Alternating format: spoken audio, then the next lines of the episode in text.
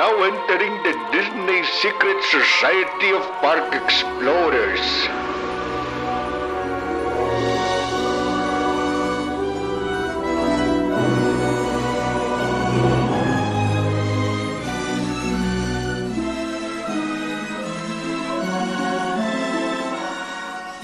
Podemos começar? Bora lá, pessoal. Vamos? Boa noite mais uma vez.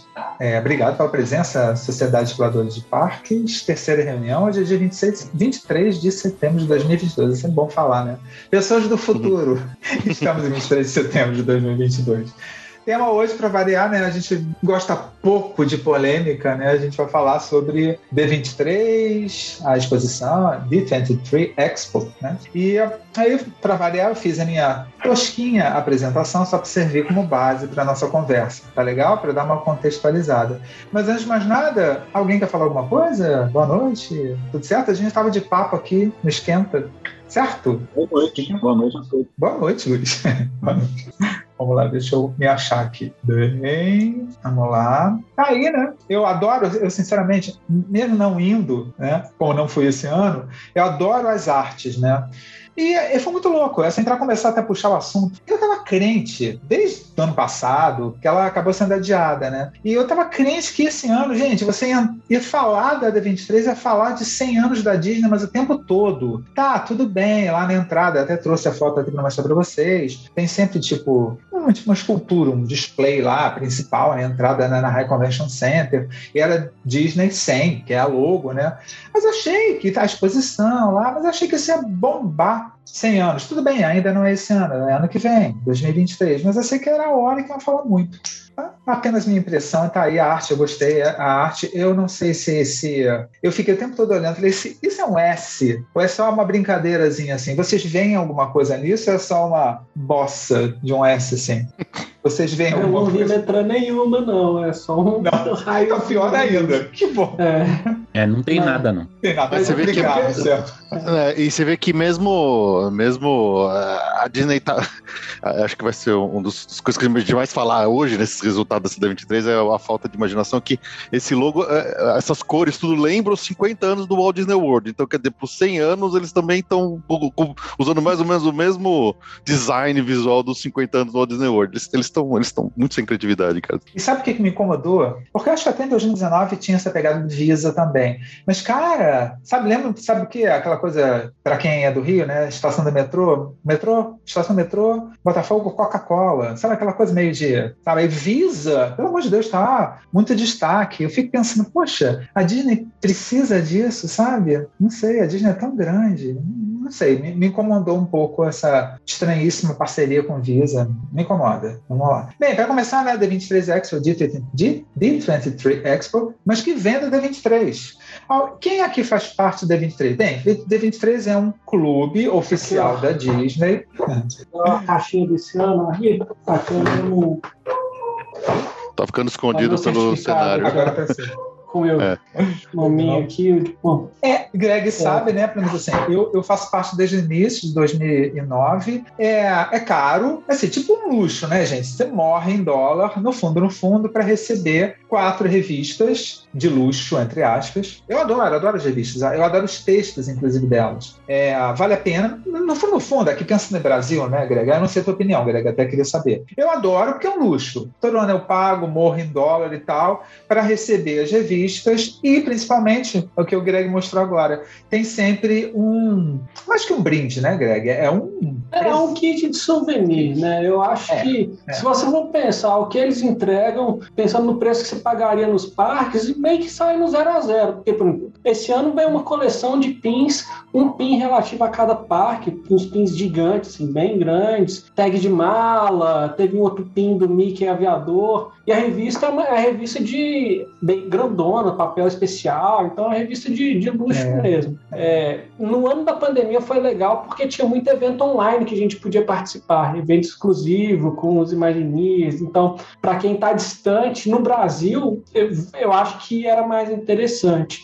Mas para quem não mora nos Estados Unidos, não pode participar dos eventos que a D23 organiza lá, acaba sendo um, luxo mesmo e que fica lá no limite do que é razoável se pagar por uma, uma coisa que você gosta muito. Então, assim, no fundo a gente sabe que eles estão lucrando muito em cima da gente, né? Eu acho que. Ô, ô Greg, mas mesmo, mesmo que. Mesmo que seja caro, fica tranquilo que tem coisa mais cara ainda, tipo o Clube, o Clube 33, né?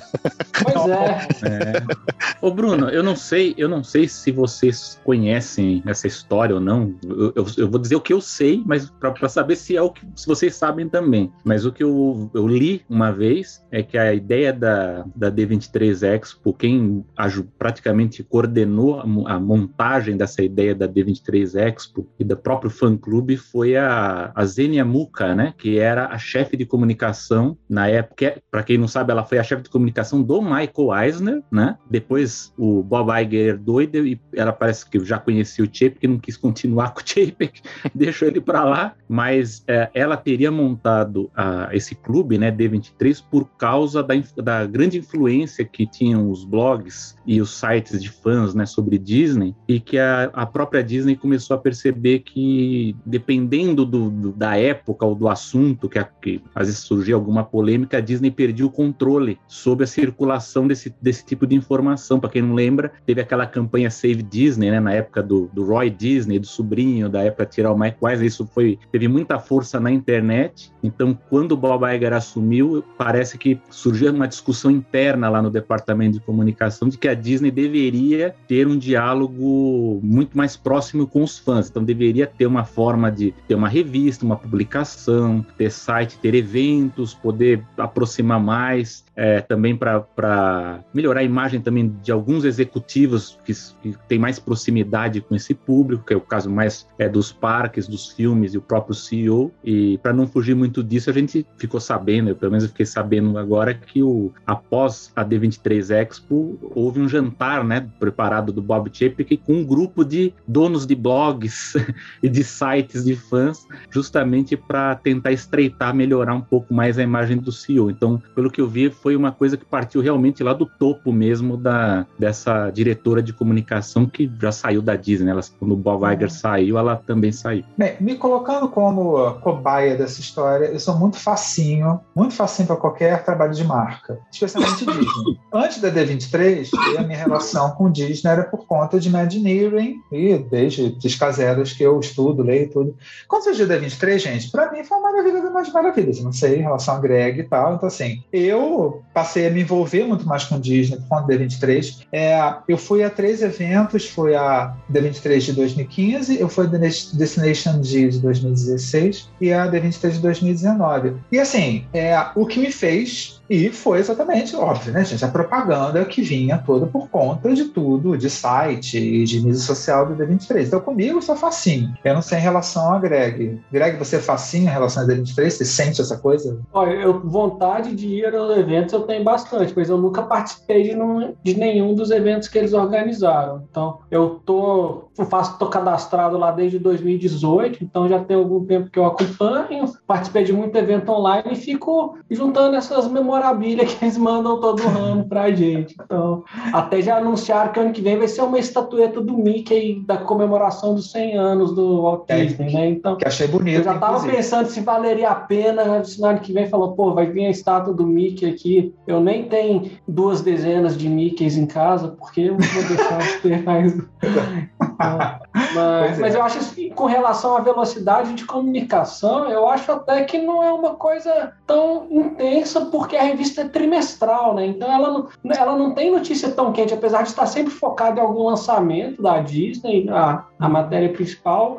E só que, de certa forma, o conteúdo ele, ele já vem, de certa forma, um pouco datado, porque a gente recebe atrasado, porque chega no Brasil um mês depois ou dois meses depois do lançamento. Mas, como você falou, Bruno, as matérias são muito boas, são muito detalhadas, eles têm acesso à produção, né? Então, eu acho que tem informação de, de set, de equipe de engenharia, de estúdio de animação que você não vê em outros lugares. Então, realmente, eu acho que que é um conteúdo que ele é diferenciado da revista e, e, que parece que a própria comunidade meio que protege isso e não vaza isso muito para fora, até por meio que a sensação de que a pessoa, ah, tô pagando mais que os outros para ter acesso a isso e não vou vazar. Eu, até já cheguei a procurar assim edições anteriores da Disney 23 digitalizado, assim, isso não existe ou assim, não existe, quer dizer, não encontrei, mas eu, eu procurei bastante. Então, se você quiser ter acesso às edições da 23, você tem que ser um assinante e você tem que ter sido assinante para ver as edições do, do passado. Então, acaba que a própria comunidade se organiza de forma a ser um clube meio seleto, assim, ah, você paga pelo direito de ser exclusivo. Beleza, isso é meio besta assim, né? Mas a gente acaba pagando para muita coisa, né? Então, eu acho que é uma forma de de juntar as, as, pessoas que têm um interesse maior que a média no, conteúdo da Disney. A Disney ganha uns trocos a mais em cima disso e a gente recebe al, algumas gracinhas deles em é, troca, né? É. Aliás, falando em revista, quem é um pouco mais velho deve lembrar da Disney News, né? Que era a revista que existia antigamente, que era, eu gostava também. Essa você encontra digitalizado no site lá do Archive. Muitos deles você encontra para quem quer ver o material antigo de parques e filmes, tem material material bem legal. E sabe uma revista, Selby, ah, é que eu gostava, é, acho que, não sei se foi, é, era publicada em paralelo, sei lá, a Disney Magazine. É a Disney Magazine, né? Exatamente. É, não, porque tinha Disney News também, acho que tinha. Também, é mais Magazine. antiga. Nossa, mas a Disney Magazine eu tenho, acho umas 10 edições. A Magazine chegava aqui no Brasil em bancas, né? Pois é. Encontrava em bancas. Pô, encontrava importado. Tem umas aqui que são Disney News Magazine, que é meio que as duas coisas. Caramba. Eu não Nossa. sei se é. é, é que, eu, que eu achei um site assim, com um cadastro gigante, assim, de, ah. de muita coisa. Porque eu acho que a, Mag, a Magazine é, a, é a, foi o desdobramento da News, né? Começou como News, aí depois ela virou a. Mas é uma revista boa, e ela é. chegava no Brasil, né? Então eu, eu tenho algumas. Você tem também. Bem, beleza. D23 deu origem à Expo, né? Aí, Bem, essa ela... é a estátua que vai ser distribuída no, é. para os sócios do ano que vem, esse, esse Mickey prateado aí. Essa imagem grandona, foi o Guilherme falou, é desse ano, a da de baixo é de 2019. E aí eu procurei uma imagem legal do show floor, porque eu coloquei ali, tá? Fica o Anaheim Convention Center, é um centro de convenções, que fica literalmente do outro lado da rua da Disneyland, do Disneyland Resort. Então, gente, assim, amo Disney World, mas é, uma vez tendo conhecido a Disney de Paris e a Disney de Anaheim, cara, essa história de você poder, do outro lado da rua, andar um pouquinho, tá dentro de Parque Disney, voltar para o hotel, hotel, sendo da Disney, ou hotel pertinho ali, como é Harbor Boulevard, etc. Putz, meu Deus, eu amo desesperadamente. Ainda mais quando tem D23. Você vai pro parque, pro hotel, do outro lado da rua também tem a High Convention Center, é um sonho dourado, cara, é uma maravilha. E aí tem um show floor, Tá? Então imagina, gente, imagina uma Bienal do Livro e tal que tenha, né? Aquele, aquele espaço imenso, cheio de, de sei lá, pavilhõezinhos e tal. É, se a gente, por exemplo, então foi duas vezes, 2015 e 2019, vou ser bem sincero, a experiência de do é, show floor, tá? Desses pavilhõezinhos. Alguém aqui já foi a CCXP em São Paulo? A CCXP, em, pensando em experiência, né? Eu no ator, cara, é muito, mas dá de 10 na D23 de boa, mas assim, dá de 10. Pensando em experiência, sabe? De, nossa, acho que foi a última vez que eu fui em 2019 nesse CXP, né? E, uh, gente, tinha, quem foi, né? A experiência de Game of Thrones, pelo amor de Deus, era maravilhoso, assim, era, nossa, não chega, ou seja, é legal o show floor, mas, por exemplo, CXP é muito melhor. São três dias, sexta, sábado e domingo, e sempre com a estrutura, e sempre começa com o Disney Legends, né? Que é o, é o hall da fama da Disney, que a cada ano eles escolhem personalidades ligadas ao universo, geralzão Disney, para colocar no conteúdo da fama, né? E muita gente Nos últimos já. dois eventos, esse Disneyland está bem marqueteiro, né? Vamos falar a verdade, né? Esses últimos eventos. Antigamente eles eram mais cuidadosos para escolher as lendas, né? Mas... Qualquer um agora que pisa lá já está é. ganhando. Não, pisou agora, o filme estourou, é Disney, é lenda Disney, né? Então, não, esse ano teve o, o Chris Montana, né? O produtor musical. Todo, todo ano tem, né? mesmo nesses últimos tem, mas eu, eu considero que muitas escolhas desses de 2019, desse ano, são bem marqueteiras, né? para dizer o mínimo.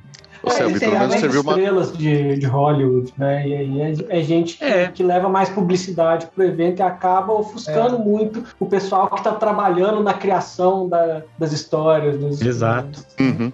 E, além, e tem o show floor. Aí começa a questão pegada San Diego Comic Con. Para quem não sabe, San Diego, né? A, a, não sei exatamente, a, acho que foi a primeira, assim, a primeira Comic Con é a mais, ainda é a mais importante e ah, tem essa pegada mesmo, com show floor e painéis e tal, só que é com todo mundo junto misturado, não é só um estúdio, todo mundo junto.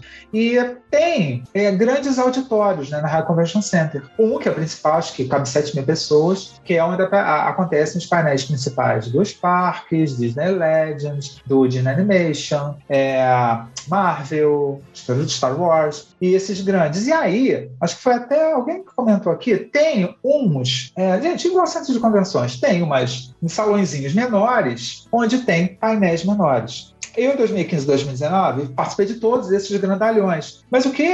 Eu curti muito, mas muito, foram esses painéis, painéis menores. É muito legal, porque tem muito menos gente, muito menos gente, porque não preciso nem dizer, né, gente, que tem uma fila mega monstruosa, mega monstruosa para você participar desses painéis gigantes. E você ficar, virar a noite na fila e às vezes você não consegue entrar, né? E, ah, mas os painéis pequenos, pequenos valem a pena.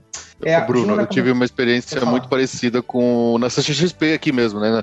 Acho que eu já fui em três CCXPs e é a mesma coisa. O, o hall principal lá, onde tem os principais painéis, é o Cinemark, sei lá, que é absolutamente impossível, virou nível Comic Con San Diego, né?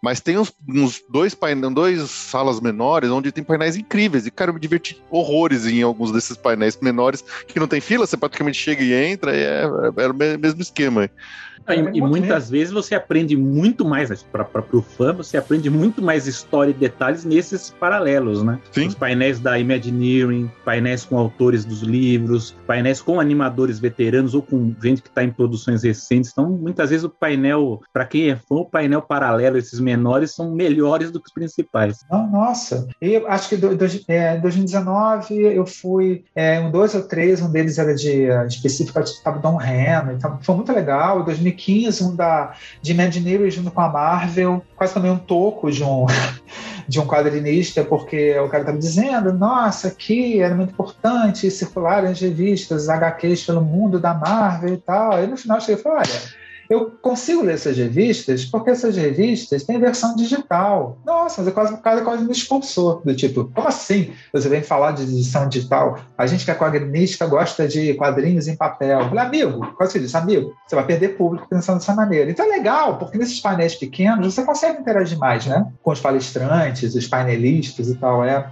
é bem legal. Vamos lá. Acho que o Arjuna Aí- escreveu alguma coisa aí no chat aí. Ah, Ô, Juna, sim, você, acho pode, você pode falar, tá? Você não pode não precisa só escrever, não, viu? Ela colocou. É, acho que chegou a época dizemos que a lenda é uma a D23 com novidades concretas. Acho que está chegando perto disso. Está chegando perto disso. Aí eu coloquei algumas fotos bem legais de que é, dessa do meio de 2015, da esquerda 2019. Aí eu fui como parte de, de imprensa, né? E aí eu participei de umas coisas, né? Vocês estão vendo essa foto aí do Bob Iger? Pô, eu consegui participar de, em 2015 de uma coletiva com o Bob Iger, então foi muito legal, consegui. Aí à direita tem o, o Bob e o Joe Rode, que é, é pessoa do Imagineering, é, eles fizeram com a imprensa um tour no, no pavilhão lá do show floor antes de inaugurar a Shanghai Disneyland. Aí foi muito legal. Ali à direita, lembra, Sérgio, que eu comentei com vocês? Que eu tinha, eu fiquei no Grand California. E aí eu estava sentado e de repente o Richard Sherman sentou com a esposa e com uma senhora da Disney e tal. Eu em frente. Eu falei, cara, vou tirar foto porque esse momento é histórico, né? Então é um momento em que tá todo mundo por lá. Gente, Los Angeles, né? É muito fácil para a galera de Hollywood e tal, tá por ali. Tanto que todo mundo fica perguntando por que não tem a D23 Expo em Orlando? Um dos motivos principais é deslo literalmente deslocamento, gente, tá? É, eu sei de coisas tipo Harrison Ford, que eu vi em 2019, 2015, sei lá, ele participando dos painéis. Ele mesmo falou, daquele jeito dele, que ele só foi porque era perto de casa. porque se fosse outro lugar, ele não ia, não. É, ele falou. Nosso mal-humorado favorito, né? Ele falou, ah, na entrevista. Ah, o que você tá achando? Ah, adorei aqui perto de casa, por isso que eu vim. tipo, né? Então. É, então, uma, uma experiência bem legal, né? Bem, dito isso, Felipe, você me ajuda nesse processo? Greg também? A galera? Vamos? Ah, esse Vamos lá, painel, olha. essa foto, essa foto, meu Deus do céu. O painel é esse A Boundless Future, né? Ai, E, cara. E, mais uma vez, criam nomes para os painéis, tem toda uma marketagem em cima dos nomes, né? No fundo, no fundo, é apenas o painel das coisas de parques. Uhum. Eu adoro, adorava até esse ano, né? Aí que É. começou. Porque assim, em 2015 eu tava lá, anunciaram Star Wars Galaxy Z, Bob Iger, de repente, não teremos apenas um, teremos dois. Aí eu falei, uau! Aí todo mundo, "Ah", aquilo ao vivo. foi, foi fantástico. Nossa! Aí essas coisas, né? Vamos começar a analisar é, as o, lá de 2022, Felipe, Greg, vamos? Vamos lá. Então, primeiro, Disney Cruise indo para a Austrália, Nova Zelândia, Fantasmic, né? Disney World. É, É, é, é, Voltar, né? é- esse voltando, painel aí- existia, né? Coisa- É, essa foto aí que o Josh Damaro encerrou o painel com isso aí, a Boundless Future. Cara, o Josh Damaro é um desgraçado que ele, ele faz, ele, ele, arranca leite de pedra, ele tenta fazer parecer que uma coisa grandiosa quando as coisas na verdade são minúsculas. Então esse painel para mim foi basicamente isso. Se você começar a pegar essas tudo que tá aí, né, no, no- ele fala é o plano de três anos, mas esse, esse primeiro ano que é 22 já tá acabando, né? Mas aí se você você, você perdeu o que eu falei aqui quando eu entrei, que eu falei, É. o Josh Damaro conversando com os Imaginers e a Jennifer Lee, né, que é a presidente da Disney Animation, parecia professor fazendo prova oral com aluno que não sabe a resposta, sabe? Você inventa o que Sim. você tem, enrola aí, porque você É. não tem que falar, então enrola aí pra ver se o pessoal engorda. A, a- Ju, minha, minha- minha- esposa, fala assim que, cara, acho que o, o Josh Damaro ele fez o, fez o ensaio desse, desse painel um dia antes. Aí ele falou, cara, tá muito curto, não tem porra nenhuma. Pelo amor de Deus, alguém me faz uma arte conceitual de qualquer coisa pra eu jogar aqui. E foi aquele final lá. Mas se você começar a pegar essa, todos esses itens, é aquele, nossa, olha o nosso Boundless Future. Se você ticar realmente o que é importante disso aí, é só Tron. O resto é que tudo anunciado migalha. até, né? Que já tava anunciado, que já tá seis anos anunciado. O resto é e- tudo migalha, cara. gente, a Space Não, Mountain se virar da É, eu falei pro Bruno, eu falei, falei pro Bruno, a- a- o painel em si ele foi tão anticlimático que até as artes e a maquete da Splash Mountain, que ok, é uma novidade, eles mostraram antes do painel. Já É. tava no. Ah, o animatrônico do Zootopia também mostraram antes do painel. É. Então eu não, eu não entendi por que, que eles anteciparam muita coisa antes do painel. E, aliás, e, e muitos desses detalhes, como vocês falaram, mesmo o Tron não é novidade. Ah, eu tô Não. experimentando o Tron lá, né? Eu achei assim, faltou é, é, eles mostrarem o que está em obras. Por exemplo, a árvore da família Robson na Califórnia está em reforma. O que está acontecendo lá? Ninguém sabe. Mickey Minnie's Runaway Railway na Califórnia. A fila é, é uma atração que ela- uma parte dela é diferente da de Orlando. Não falaram nada. Não, tem uma arte que foi exposta antes, também não mostraram nada. Então, é, eu acho que foi um painel muito anticlimático por conta dessas coisas que estão fazendo obras, né? Play Pavilion no época tá, tá em obra, Neverland, lá aquela área do Peter Pan nova no, no- em Tóquio, que nem citaram, parece que não existe aquilo, né? Só Não. existe Frozen, né? Ah, e, Então- e tá incompleto ainda esse slide aí. Sim, e, sim. e em Paris, que parece, corre aí, que, que uma executiva lá de Paris disse que eles não querem fazer a Galaxy Z na- na- lá em Paris, que parece que vai ser um outro plano, mas também não falaram nada sobre isso. Então é, ficou muito estranho mesmo. Falaram assim: ó, não vamos falar do que a gente está fazendo, então vamos pegar aí o que, que dá para falar do, né, do. Do, do que, do, do que já tem, né? Mas E tem- acho que tem uma coisa, Selby, que, que, que acho que. tá- não, sei, não sei se para todo mundo ficou claro isso, mas assim. Tirando a Tron. Bom, o, o Journey of Water também, mas esse aí, pelo amor de Deus, nem conta. Mas que- quem, quem esteve aqui no último painel que a gente falou da Epic Universe, do, do meu do meu do meu chilique contra a Disney, dizendo que a Disney precisa aumentar a capacidade dos parques, precisa aumentar atrações dos parques existentes para aumentar a capacidade para absorver esse público, né? O Tron, desse tudo aí que a gente está olhando, se você pensar bem, é a única que é uma coisa nova, é uma nova atração para aumentar a capacidade. Todo o resto, ou é retematização, né? É- ou, é, é derrubar para fazer um novo no mesmo lugar. Então, assim, eles não estão fazendo justamente o maior problema deles, que é conseguir é, absorver o público dentro do, do, do parque. Ó, ó, o Juna tá com a mão levantada aí, Juna, manda ver. É, Cara, é... boa noite, pessoal. É, parece que a Disney tá com vergonha do que eles querem apresentar, tá entendendo? Eu não sei se é por falta dos famosos Imagineers mais parrudos que, que foram saindo, mas a, a, a gente tem a, a sensação que os caras estão com vergonha do que vai apresentar e estão apresentando de uma forma rápida para ninguém perceber e segue o jogo. É lamentável isso. É, mas eu acho que isso aí até tem um pouco a ver com a carta de despedida do Joe Road quando ele aposentou. Eu lembro dele comentar que ele, ele via que num futuro próximo ele não ia conseguir se envolver em um projeto de grande porte dentro da Disney. Então não fazia tanto sentido ele continuar, né? Então foi uma das coisas que, que motivou a aposentadoria dele. Então eu acho que, sim, naquele momento que foi dois anos atrás, mais ou menos, a Disney não tinha uma visão de futuro de algum projeto grande, é, não vai ter um projeto grande para agora, 2023, 2024. Se eles forem começar a pensar em alguma coisa, estão começando agora que é coisa para daqui 4, 5 anos. Né? Então, Se a Tronca era uma, uma, a- uma, uma montanha russa que estava pronta, que era só copiar, eles levaram seis anos para fazer, mas é, acho que, tem- Greg, acho que é um lance, é, é isso que você tá falando, cara. O- a- é a- não sei se é a falta de criatividade da atual corpo de Imagineers da Disney que tá fraco, ou se eles tão, não tem mais voz e é, todas as decisões vêm top-down, vêm de cima para baixo falando faz isso, não importa o que Imagineering tá querendo criar ou não. É, não, não dá para entender. É, se é, é puramente mercadológica a decisão deles, do tipo, ah, isso aqui dá dinheiro, então a gente faz, isso aqui não dá dinheiro, a gente continua ganhando dinheiro sem fazer isso, então não vamos gastar dinheiro pra fazer isso, vamos só cobrar mais pelas mesmas coisas. Dá a impressão que é, É. isso, sei lá. Me, me parece muito mais um segurar o orçamento mesmo, cortar gasto, que foi Uhum. bem no momento da pandemia, suspende tudo que está fazendo e, foi- e tenta focar em algumas coisas que dá só para dar uma disfarçada, uma repaginada no que já E, e existe. a pandemia foi a desculpa perfeita pra eles fazerem todas essas falcatruas que eles estão fazendo com a gente. Não importa Rodrigo- que, a receita está sendo recorde nos últimos meses. Exato. É, Ah, Rodrigo, e- e pra levanta a ver- mãozinha. Vamos lá. E, e para ver como eles estão nos il- iludibriando, você vê aqui na linha de, de 2022, eles colocaram lá Fantasmic Returns em Walt Disney World, ou seja, Orlando, mas não divulgaram a data. Em compensação, em 2023, cadê o logotipo do Happily Ever After que vai voltar?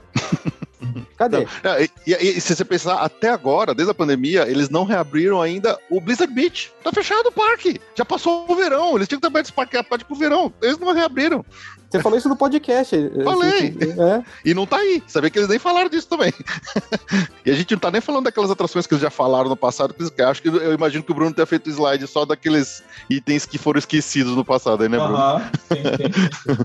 O Selby tem uma teoria para isso tudo. Selby, você pode dizer agora qual é a tua teoria? É, eu tenho eu, colado aí no que o Felipe, eu ia deixar para. Achei que vocês iam falar disso mais tarde, mas o Felipe ele já meio que iniciou a conversa, né? A Disney ela tem que maximizar dinheiro agora. A verdade é essa. não- você tem até uma entrevista do The Hollywood Reporter que o Chapek ele, ele é pressionado a falar sobre a questão da gourmetização de todos os eventos que tem na Disney, né? Por que, que tudo está reajustando? E ele, e ele fala assim: não, a gente vai até onde a demanda aguentar. Se a demanda aguentar tal preço, a gente vai e tal. E aí ele critica o que ele chama de superfãs, que seriam os portadores de tickets anuais, né? Que, que são aqueles que acabam consumindo menos produtos. Eles vão lá, sei lá, uma hora, ficam poucas horas e não, não vão em restaurante ou não compram produtos tal. E eles podem ganhar mais vendendo os tickets avulsos, aí com o Park Pass, enfim, tem tudo isso aí. Mas o que fica claro quando você vai olhar os números e quando a gente olha o que está acontecendo na- na- nas notícias das concorrentes, é que a Disney ela tem uma dívida muito alta para pagar e isso tem a ver com uma, digamos assim, entre aspas, herança maldita deixada pelo Bob Iger, nosso insensado Bob Iger. Por quê? A Disney ela não pagou ainda a conta da Fox, que foram os setenta e tantos bilhões lá que eles compraram a Fox. Isso é, isso é um ponto. Eles ainda não conseguiram reverter em filmes como eles fizeram com a Marvel, com a Lucasfilm, com a Pixar. Esse é um ponto. Eles não pagaram ainda essa conta. O Disney Plus, a plataforma ainda não foi paga porque eles ainda estão ainda investindo ainda maciçamente em novas produções para porque os serviços eles ainda estão todos separados, né? Você tem o Star Plus de um lado, tem o da Indy, são todas plataformas separadas. Então ainda essa conta ainda Então, aí eu vou chegar aí. Ah, tá, desculpa. Aí, o que que acontece? Pandemia, que é o que o Felipe falou. A Disney recebeu o empréstimo do governo, porque todas as grandes empresas receberam. Então você olha o número, eu vi o número da Disney. Ela estava baixo, assim, estava com coisa de 20 bilhões, 15, ela aumentou para quase 50 bilhões de, de dívida que ela precisa dívida. pagar. E agora é que vem o negócio. Semana passada eu estava lendo sobre a Conquest, né? Universal, que está fazendo aí o, o Epic Universe. E o senhor Bob Iger, quando assinou a compra da, da Fox, tem uma cláusula muito curiosa ali no meio. Por quê? A Fox era dona de 33% do Hulu e os outros 33% sobraram para a Comcast. Essa cláusula diz que a Disney tem prioridade na compra desses 33% obrigatoriamente até o início de 2024. E o, o Bob Chapek, ele fala que faz parte da estratégia de consolidação do Disney Plus ter o 100% do Hulu. Ele precisa ter. E a conta que diz essa matéria que eu vi, acho que foi na Variety, que, que, que eu li essa matéria, diz que hoje o valor desses 33% está na casa dos 27 bilhões de dólares. Uhum. Sendo que a cada ano tá,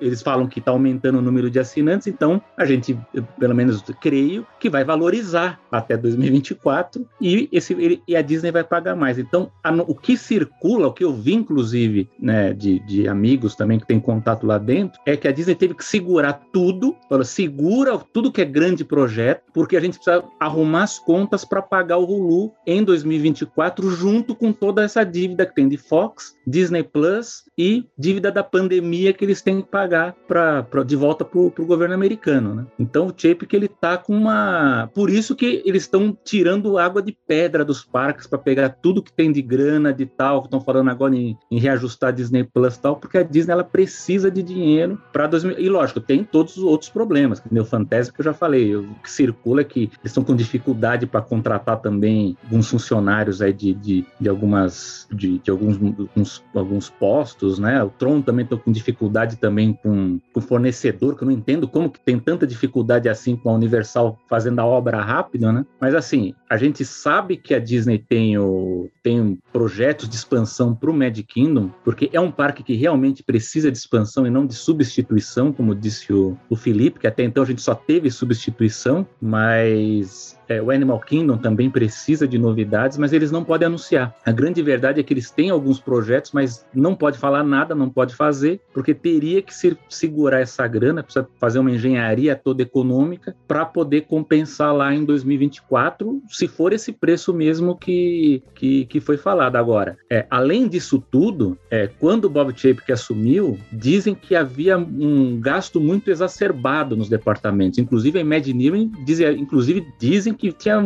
uma farra de grana lá dentro, né? Então parece que isso também contribuiu para que muitos Imaginers desses veteranos que a gente tanto conhece, que tinham contratos também mais gordos, né? Eles, a gente, se a gente ver a lista, né? Muitos deles se aposentaram, né? Nesses últimos tempos, o Joey Rod, o do que fez o do Runaway Railway também, vários deles saíram. E eles falam, saíram por quê? Porque eles fizeram uma limpa no departamento e eles precisam controlar despesas agora e por isso que tem um senhor lá, um executivo, quem conhece a organização deve saber, que é o Kareem Daniel, que está abaixo do Bob Chape, que é quem praticamente é o, é o guardião de todas as contas dos departamentos. Então, Kevin Feige, você quer fazer um filme da Marvel? Traz aqui o orçamento que eu quero ver o que você está gastando. Então, quer dizer, eles tiraram a autonomia dos chefes dos departamentos, de parques, né? Então, e por isso que a gente está tendo muitas o próprio a própria decisão de mexer no Harmonious dizem que tem a ver também com isso também, porque é, é como é um show que tem dificuldade de, de, de campo de visão, né? Dependendo de onde você está no parque, parece que há vários restaurantes é, que estão re, re, registrando menos reserva. As pessoas estão jantando menos nesses restaurantes porque você não consegue ver o show. Você pode ver que aquela área da França, né, que é premium, né, onde tem real, geralmente eventos ali, né, na, na frente do pavilhão da França, não dá para ver o show direito, né? Então, e, e mesmo a, a, a, desculpa que a Disney teve de não, a gente vai pôr aquela estrutura fixa, porque vai ser mais econômico do que ter as barcas, né? Que, que eles montavam todas as noites. O que eles falam é que o gasto é praticamente o mesmo e que continua tendo problemas de manutenção, porque até o chafariz que eles diziam que ia ficar durante o dia lá, né? Ele não funcionou do jeito que tinha que funcionar. Então, é, eu acho que a gente vai ver muitas mudanças aí de, de tem a ver com essas experiências, muito calcado mesmo no, na contagem das moedas mesmo. Eles querem maximizar tudo, falar, ó, o show não está funcionando porque o pessoal não está jantando, então vamos mudar o show. Ah, mas custou milhões para fazer a estrutura, não importa, vamos mudar porque não estão consumindo. Então, é, o Bob Chap, que a gente não comentou aqui, mas ele foi vaiado, né, no, no painel do, do Lendas, né? Ele até foi, ele até foi esperto porque logo em seguida vamos aplaudir quem tá no palco, aqui tinha os personagens e tal. Mas a verdade é que é, eu fui, essa, depois que eu li, eu fui conversar com pessoas lá de Orlando e o pessoal fala que é, é bem por aí mesmo, que é uma coisa meio desesperada de dinheiro e veio num timing complicado, porque você imagina, eles vão para comprar o Hulu e vão pagar o parque da Universal, né? porque a Hulu é da Universal, eles vão pagar os 27 bilhões. Tá aí o quinto tá parque aí, ó. Aí, ó. O, o quinto parque tá aí. e o que eu, eu acho, assim, o que eu acho eu mais doido é que. Ah, desculpa, Greg, pode falar. Oi. Não, sou eu. É, ah, não, tá, é, essa questão de necessitar do dinheiro, beleza, faz parte, mas será que é o momento para a Disney estar tá comprando essas brigas políticas que a gente conversou na outra, na outra vez com o DeSantis? Eu acho que eles perderam uma série de vantagens que eles tinham lá na administração do terreno é, pelo menos foi o que eu li aqui que o, o governador da Flórida tirou, inclusive pagamento de impostos, é, essa briga com parte da, da base de fãs deles, por conta das posturas é, ideológicas que a Disney está tomando, por mais que eles estejam tendo receita, porque tinha uma demanda reprimida por causa da pandemia, porque os preços estão mais altos, será que eles não estão atirando no pé da base futura deles, de, de fãs, que é a razão de ser, que é quem sustenta o negócio? Especialmente eles precisam de tanto dinheiro num cenário de médio prazo? É, eu diria que tem um, um, breaking point aí entre o quanto que eles podem aumentar o preço para quem é muito fã continuar pagando e o quanto que os que não são tão fãs vão parar de pagar. Assim, eles estão testando a gente. Eles estão testando nós, não, eles estão vendo que... até onde a gente vai. É, a hora que, que a, a, gente parar de pagar, a gente parar de ir, aí eles falam, opa, peraí, agora vamos segurar. Mas enquanto eles estão aumentando, a demanda não diminui, eles acham sempre que eles podem aumentar mais. Então é, é o público que dá a carta branca para eles cobrarem quanto eles quiserem. É, o Chape que ele deixou muito claro isso, assim, nós estamos testando a elasticidade da demanda. A uhum. gente aumentou, as pessoas aceitaram e estão pagando. Ah, vamos reajustar no, no, começo do ano? Só que é o seguinte, lógico que eles estão aproveitando uma demanda reprimida, que é a demanda do pessoal que não viajou na, na, na pandemia. Sim. Sim. Até a própria CFO lá, Christine McCarthy, ela deixa implícito isso. Ela fala assim: eles não sabem se, sei lá, segundo semestre de 2023, se vai continuar tão forte como a gente está vendo agora. Uhum. Então, eles estão tentando fazer o máximo de lucro agora, porque eles não sabem o que vai acontecer mais para frente. Agora, o que eu sei, que eu acho que aí sim a gente pode até brincar aqui de conjectura, é que, assim, pelo que, pelo que foi dito no não anúncio, é que eles sabem que duas coisas precisam ser, eles precisam fazer. Uma é mexer no Animal Kingdom, porque o Animal Kingdom precisa ter novidade no parque, porque é um parque com pouquíssimas opções ali de, de atrações e precisa expandir o Magic Kingdom, porque o Magic Kingdom ele hoje é o parque mais saturado. Você não consegue é, é, é, fazer mais coisas ali, por exemplo, na Main Street, se você fizer uma parada ali noturna, com o número de pessoas que tem ali, não, não tem, você precisa expandir o parque, né? Então eu acho que, que fica meio implícito também no. Embora eles não tenham anunciado com concretude, eu acho que a Disney sabe que precisa ter a, a expansão no Magic Kingdom, porque é um parque. Ele é diferente, por exemplo, da Disneyland, que eu concordo com o Bruno. Eu acho que quem conhece a Disneylandia de Paris e a da Califórnia fica muito impressionado, porque a Disneyland ela, ela é menorzinha, né? Ela é menor do que o Magic Kingdom, mas ela tem uma variedade tão grande de atrações que ela acaba, ela acaba distribuindo muito bem. Então, às vezes, o parque está lotado, mas você vai numa fila, a fila tem 40 minutos. Eu sei disso porque eu, eu fui no Natal, uma semana antes do Natal, você pegava a fila de 40 minutos, meia hora, filas que no Magic Kingdom seriam de uma hora e meia, duas horas, né? Por quê? Porque tem variedade de atrações, tem muito mais, né? Então, por exemplo, Adventureland, que na, na, na, Califórnia tem um Indiana Jones, né? O Indiana Jones Adventure. Falta, falta uma atração dessas grande na, na, na, na Adventureland do Magic. No terreno tem. Antigamente teve até o projeto lá da, de uma montanha russa que eles queriam fazer ali. Então, tem terrenos para fazer isso em volta do Magic Kingdom. Eu acho que isso é muito necessário, porque, é, infelizmente, o parque está muito saturado. Não tem como você colocar. Mesmo, você pode ver, é, Felipe foi aí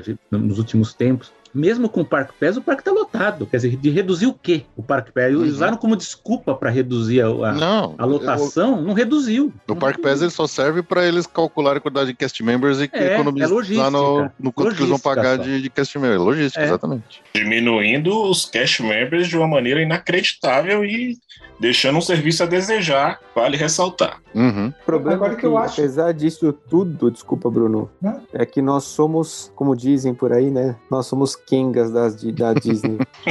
Eles vão subir o preço e a gente vai pagar. Vai pagar. Entendi. Ah, posso, posso dizer uma, vou dizer uma coisa só, só sobre essa coisa que a gente fala muito que eu acho que pro fã, eu, eu tava assistindo uma live com fãs da Inglaterra, né? Eles também estavam reclamando isso, assim, puxa, não tem nada pra gente, né? E, e o inglês é famoso por ter férias longas, né? Eles ficam lá duas semanas, mais de 20 dias de férias, né? E, mas a verdade, o que, que eu vi também, do, né, de, de o pessoal comenta, é que hoje a Disney ela não tá interessada, ela não tá focada no turista estrangeiro. Ela quer pegar o turismo quente interno. Para ela é, é, esse hoje. Porque até, ok, historicamente é o americano mesmo que quem mais visita né, o, os parques. Mas hoje ela não tá. Se você vai reclamar, os ingleses vão deixar de virar, os brasileiros não. Não. Enquanto a, demanda estiver quente para os Estados Unidos, é, é, a novidade é para esse público, né? Então hum. tem que se eu entender por ligado, isso. Eu fico muito ligado desse, dessa arte aí cheia de coisas, entre aspas, né?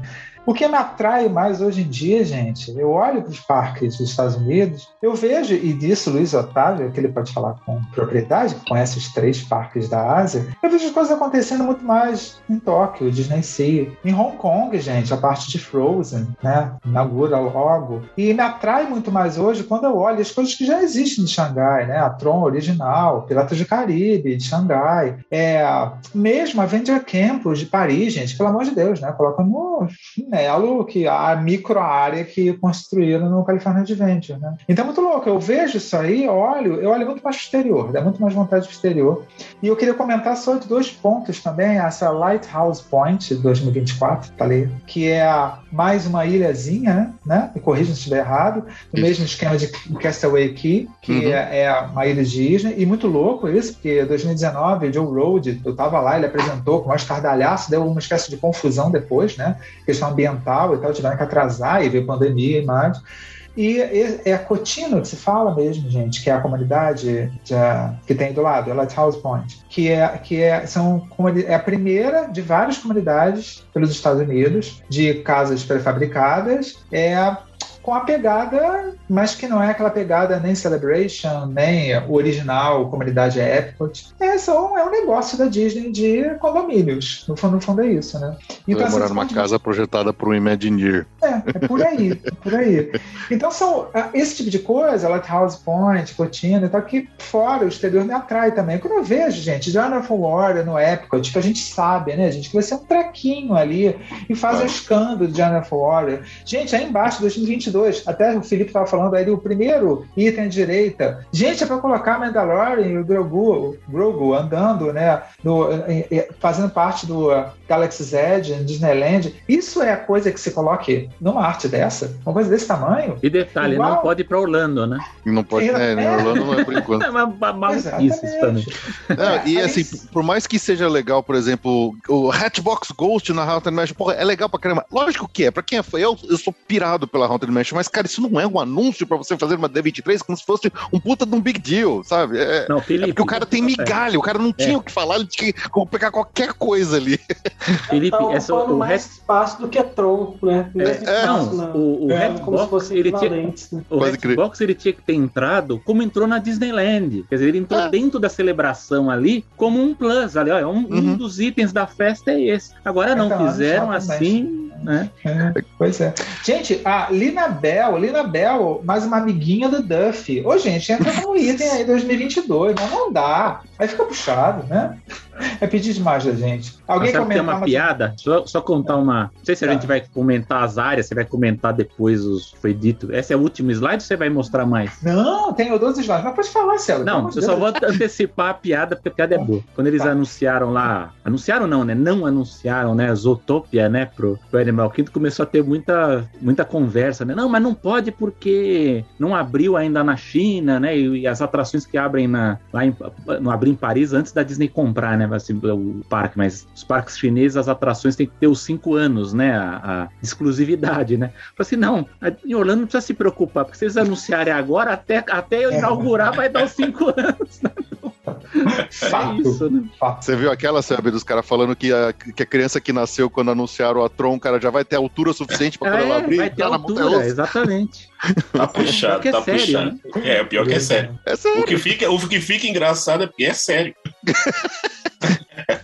Cara, a D23 ela é um evento para nós brasileiros fazendo uma analogia como se fosse a Copa do Mundo, né, cara? A gente espera a D23 com ansiedade e, pelo menos para mim, é como se o Brasil tivesse tomado três goleadas de 7 a 1 na primeira fase e tenha sido eliminado. Total, total. Total.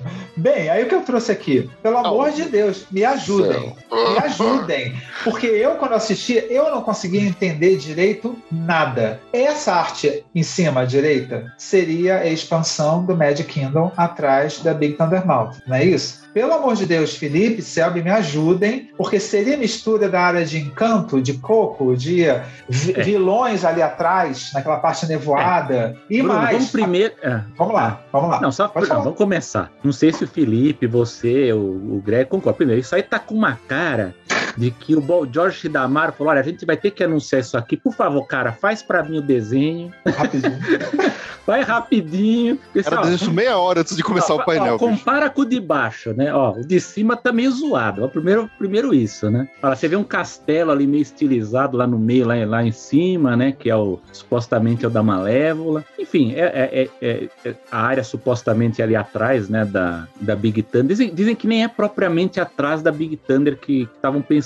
É ali no fundão mesmo da área, atrás da Tom Sawyer, meio. Daria para ter um acesso até pela Haunted Mansion. Inclusive, a- a, Lá em cima não é Haunted Mansion, não? No canto. então, que- então, parece que a área do- dos vilões, ela ficaria, se você fizesse o arco das áreas, você teria um acesso pela Haunted Mansion, teria um corredor ali e você cairia nessa área nova, né? Mas o que a gente vê aí, lá no fundão, seria a Terra dos Vilões, né? Com o castelo da, da Malévola, né? Da, da Bela Adormecida. Ali no meio, ali, pelo que eu entendi, seria a casita, né? Do, do Madrigal Uhum, é. ali. E aqui embaixo a vila do, do Coco, né? E- Mas, mas assim, né, Selby, é, é, eu já ouvi muita gente fazendo muita análise dessa imagem, É. tentando encaixar no mapa e tal, assim. Primeiro, relaxa, isso não vai acontecer. Isso aí vai ser cancelado em algum isso momento. Segundo, para eles, pra eles colocar isso nessa, nessa proporção que a gente tá imaginando ali, eles vão ter que mexer no, no trajeto do, do, do Riverboat lá, do. Do. do, do oh, caramba. O navio. O navio, O esqueci que o não nome do seria navio, problema, porque fizeram isso na Disneyland, né? Sim, Eles mas assim, fizeram, isso custa dinheiro. sim. muito dinheiro. É um desvio grande que tem que fazer, né? E, e, assim, a impressão que dá, com, especialmente com essa do Magic Kingdom, depois eu, eu, eu faço minha raiva contra a da, do Animal Kingdom também. Mas essa do Magic Kingdom, os caras, eles estão, assim, eh, que entra naquele negócio da falta de criatividade, que eles estão pegando assim, pega quais são os principais tópicos que todo mundo fala que mais queriam ver. E soca a propriedade intelectual num canto assim, ah, mas não tem nada a ver uma coisa com outra. Não importa, soca essa merda aí, porque o pessoal vai achar lindo e maravilhoso lá no dia da apresentação. Eles só vão perceber que isso é uma furada quando a gente já tiver acabado o painel, que eles não vão poder gritar na minha cara, sabe? Não, não, mas, mas assim, a gente, nós somos fãs Disney. A gente sabe que quando a Disney planeja uma área, ela pensa no longo prazo, não é? Ela não pensa no agora, né? Que é o que eu acho que é um dos grandes pecados da, da administração Chapek, né? Porque ele tem muito disso de vamos investir naquilo que está sendo fazendo sucesso agora, né? O que é um problema, porque, por exemplo, se, se a casita aí, ó, o encanto, tá fazendo sucesso, a gente não sabe se daqui cinco anos vai continuar com o mesmo hype que tem hoje, né? Esse é um problema. Difícil. Agora, então, se você for perguntar para mim, né? Eu acho que para quem tem um conhecimento Disney, dessas três áreas que foram anunciadas, não anunciadas, né? Porque não teve nada de concreto. Isso é bom para quem está assistindo aqui depois no YouTube. Né? Isso, isso, isso tá no e se, né? Poderia ser, né? É, que foi é. péssima maneira de apresentar, né, Celso? É, Imaginem péssimo, só, podemos tudo. Não. Imagine ser, imagine é. ser. Eu é. ouvindo, o cuidado que eles falam, que o, que o Josh fala, assim, olha, a gente não devia nem falar isso é. para você, está longe, isso aqui é, é e se, não é nada certo. Quer dizer, ele não queria dar certeza de nada para depois é. ninguém dizer para ele que eles falam isso, um cancelou. Isso aí pode ser apresentado como a segunda temporada do What If no Disney Plus. ah, muito bom. É, então, não, porque é, do G chamaram lá a Jennifer Lee, que é presidente da Disney Animation, para falar. Então a gente não sabe, ficava uma impressão de que não se sabia se eles estavam apresentando, se seria um ou outro. Aí depois eles apresentaram essa arte e estavam os três áreas juntas. Eu penso o seguinte, do ponto de vista de Disney, de como eles pensam a longo prazo, eu acho que das três áreas, a que mais faz sentido ser construída é a dos vilões. Concordo. Porque a dos vilões, ela é temporal. Você pode usar os vilões de, de, várias, de várias épocas e o que aparecer de novo. Você pode incluir. E para o Mad Kingdom seria muito bom, porque seria melhorar um pouco a contraparte do Mad Kingdom em comparação com a festa de Halloween da Universal. Então Sim. a Disney ela teria um plus, né? ela ganharia mais em cima disso. E, ah, e no, gente... no, Magic Kingdom que tem a festa do Halloween, o é, também. Halloween Party também. Então, então acho que, eu acho que isso aí daria uma turbinada. E Agora, ainda poderia colocar o, o escritório do Chapec na área de vilões também. Lá em cima, no é. topo do, da cabeça da, é. do, do, dragão da Malévola. Agora, se, se, a, se, o anúncio foi feito, também não sabe se foi isso, né? Também, se foi feito como laboratório para sentir o que o público teria como reação, eu diria que o dos vilões foi o que teve a melhor reação de todas. Não que não fosse legal ter a, a atração do, do Coco, mas assim, mas as ideias elas foram muito grandiosas para a forma como foi feita, né? Ah, não, na Vila do Coco você vai voar nas costas do Alegria, então voar você já pensa que é um simulador, é uma atração grande, né? Então a casita vai ser o quê? Vai ser um, um trackless, vai ser que nem a, a Mystic Manor lá de, de Hong Kong, né? Com, Você encaixaria bem. É, sim, para mim, eles, é, para mim a ideia é essa. Se sair a casita lá do Encanto, eles vão pegar a Mystic Manor e fazer uma atração assim lá. Agora, para mim, a dos vilões é a que, a, se, se for acontecer um dia, para mim é que tem mais cara que vai acontecer, porque isso é uma ideia antiga já dentro da Disney. Ele já deve ter muitas artes, muitos estudos. Então, é, agora, lógico que isso aí é uma bagunça. Eu sei que o Felipe vai falar do Animal Kingdom, mas teve uma coisa muito engraçada na apresentação, que o Josh Damari tá falando do, do da Moana, né? Que já é uma coisa meio maluca, porque a Moana está sendo feita no Epcot, né? Então o que a Moana está fazendo no Epcot vai ter também Exatamente. no Animal Kingdom. É, Mas é engraçado porque ele está falando uma coisa da Moana, eles mostram uma arte e depois mostram uma arte completamente diferente do que eles estavam falando, né? é, é, é, é uma coisa que não bate, né? Uma coisa com a outra, né? Então aí você tem o, é, você tem uma Utopia lá no fundo, aí você não, você não sabe o que, vai acontecer com o, o Dinosaur, né? Eles vão usar o, o, o, a estrutura do Dinosaur, não vão é, então ficou uma coisa bem, bem zoada. Mas eu acho assim que de tudo isso que foi anunciado, eu acho, eu pessoalmente acho, que a Land que tem mais chances de acontecer um dia é a dos vilões. Bárbara Dias está dizendo aqui no chat que essas artes são mais reflexos do que a atual administração prioriza. Money, money, money, money. Arte abstrata total, Zíper. Parece aqueles desenhos feitos por inteligência artificial. Coloca Parece. Coloca mais encanto, mais counterpage, mais vilões. Né? Muito bom, Greg. mas, mas, sabe, eu acho que você tem razão, apesar de assim, eu acho que a probabilidade de a gente ver essa uma, uma land de vilões tão cedo é, é, baixa. Se acontecer, vai acontecer daqui a uns 10 anos. Ah, vai por, demorar. Por, não acontece. Por, por, baixo. Mas eu acho que você tem toda a razão quando o cara ele pega ele junta as coisas, porque do mesmo jeito que eles estão trabalhando na base da tentativa e erro com outras coisas que eles vão lá, que nem é o show do o, o Harmonious lá, o Harmonious não, o Enchantment, que eles erraram, fizeram, refizeram, agora vão tirar, vão voltar pro. A volta pro, pro Happy Ever After, parece que assim, galera, a gente sabe que a gente errou, a gente só não tá admitindo, mas a gente vai voltar ao show que vocês queriam que a gente mantivesse.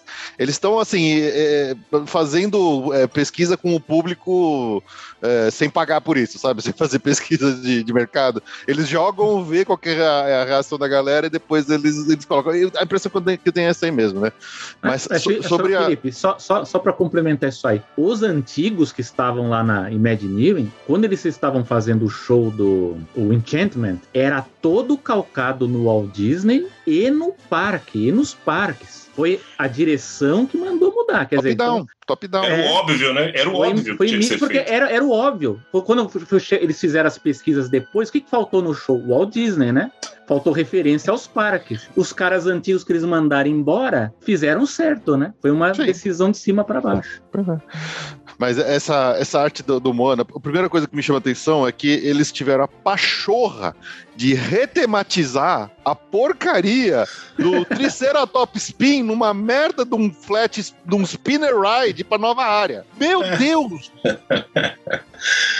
É, cara, eu, eu, acho, eu acho um absurdo você pegar essas atrações que o pessoal gostava e você vai querer fazer uma área nova, sendo no parque A, B ou C, e você aproveitar a estrutura antiga. Isso aí é bater na sua cara. É, Realmente, nós somos Kengas, cara, porque a gente apanha, apanha e a gente volta. A gente Mas- mas volta. Júnior, você não acha que se eles realmente forem, vai, da- do, do Animal Kingdom, fazendo a mesma análise que o, que o Selby fez, entre Moana e Isotopia, qual que é o mel- prova, mais provável que entre? Porque a gente sabe que a Dinosaur Land é uma área que tá fadada a ser substituída, vai ser a Uhum. primeira que vai cair lá. Qual dos dois tem mais chance de acontecer? Isotopia ou Moana? O que, que tem mais a ver com o parque? Moana não tem...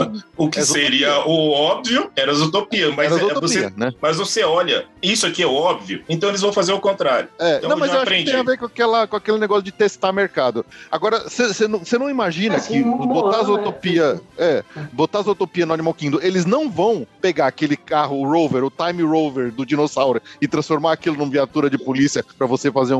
E, e não vão mudar nada do ride, é só retematizar ele. Você acha que eles não vão fazer isso? Vou botar um adesivo do jeito que a gente gosta, né? Perfeito aquele adesivo, com bolha ainda na porta, e a gente vai falar. Parabéns Você sabe, assim, envolvidos. É. A minha dúvida sobre o Zootopia é saber como é o veículo da atração de Xangai. A partir daquilo lá, a gente vai saber o que, que vai ser feito no Animal Kingdom. Porque, para mim, é Zootopia porque é o projeto mais avançado. Eles já devem ter feito várias, vários projetos, aquilo está avançado. Então, se tiver, se for, por exemplo, um Jeep, o projeto lá da, de Xangai, provavelmente eles vão adaptar para o Animal Kingdom. Lógico, vai ter aquela quebra que o Joy Rod fala que, ah, mas Zootopia não se encaixa no Animal Kingdom. Sim, mas a Disney já zoou conceitualmente todos os parques, né? Não tem, não tem mais, tirando o Magic Kingdom, os, os, os parques eles já estão bagunçados. Agora, a única coisa dessa arte aí que o Felipe falou do, do Triceratops, o que eu acho mais, engra- mais engraçado, engraçado, né, mas né, irri- irrita na verdade, é que você perceber, é uma área, assim, é, pela, pelo que a arte mostra, toda essa, essa pa- paisagismo, né, toda essa coisa custa caro, né? Então você paga uma fortuna para construir isso aí para ter essa atração no meio, né? Então, é, É. e é uma coisa que irrita. E Selby? Caiu. Ele irritou tanto que até caiu. É, ele foi. O Chapéu que ele puxou foi, a né? tomada dele lá, pô. Exatamente. Agora, gente, me diz uma coisa. Em Aí, relação, em relação à, à arte de, do Animal Kingdom, isso que eu não entendi, porque eu fiquei tão pé da vida com a história do Arif de, das áreas Magic Kingdom. É, é uma ou outra, Moana ou Zootopia, eles afirmaram que vão construir. É diferente do Magic Não, Kingdom, não que pode afirmaram ser. nada, é a mesma coisa. Também foi a mesma pegada de pode ser. Totalmente aberto. Pode ser. E Sim. se vocês gostariam de ver isso, vocês gostariam de ver isso, não tem nada fechado. Nenhum dos É. dois tem. Esquece. Ah, em Absurdo. relação à recepção de, de mercado, eu acho que assim, Zootopia é um filme de sucesso absurdo na China, mas não teve o mesmo impacto nos Estados Unidos. Já Moana é um filme que ele fica consistentemente entre os mais vistos em streaming até hoje. Assim, você vai ver lista dos filmes mais vistos do ano no Disney Plus, Moana tá lá no topo, na frente dos lançamentos. Então, assim, é um sucesso absurdo nos Estados Unidos e na América Latina. Então, acho que, como força de propriedade intelectual, Moana teria um impacto muito maior na- nos Estados Unidos, enquanto Zo- Zootopia teria na China. Talvez trazer Zootopia para os Estados Unidos não, não teria um impacto tão grande, não agradaria tanto o público local, né? Por isso que eu acho que eles pensaram nas duas opções aí, meio para testar também. Assim, será que talvez Zootopia seja o caminho mais fácil, porque já tem coisa em andamento sendo feito para a China, mas jogaram isso aí para ver se, se o público norte-americano vai receber bem os Zootopia ou se vale a pena ir para um lado de Moana, né? Não sei. Agora, só, só uma coisa, que eu não sei se vocês também leram sobre, né? Mas agora me chamou a atenção a gente tem que aquela coisa de onde tem fumaça, há fogo, né? Que a gente até acho que discutiu no, naquela reunião que a gente fez sobre a Tomorrowland, de que o Scott Townbridge, né, o, o Imagineering, que, o, que trabalhou no Harry Potter e no Galaxy Z. no Galaxy Z, ele deu uma pista de que ele está trabalhando numa revitalização da Tomorrowland, que não foi anunciado, ninguém Que falou nada sobre isso, né?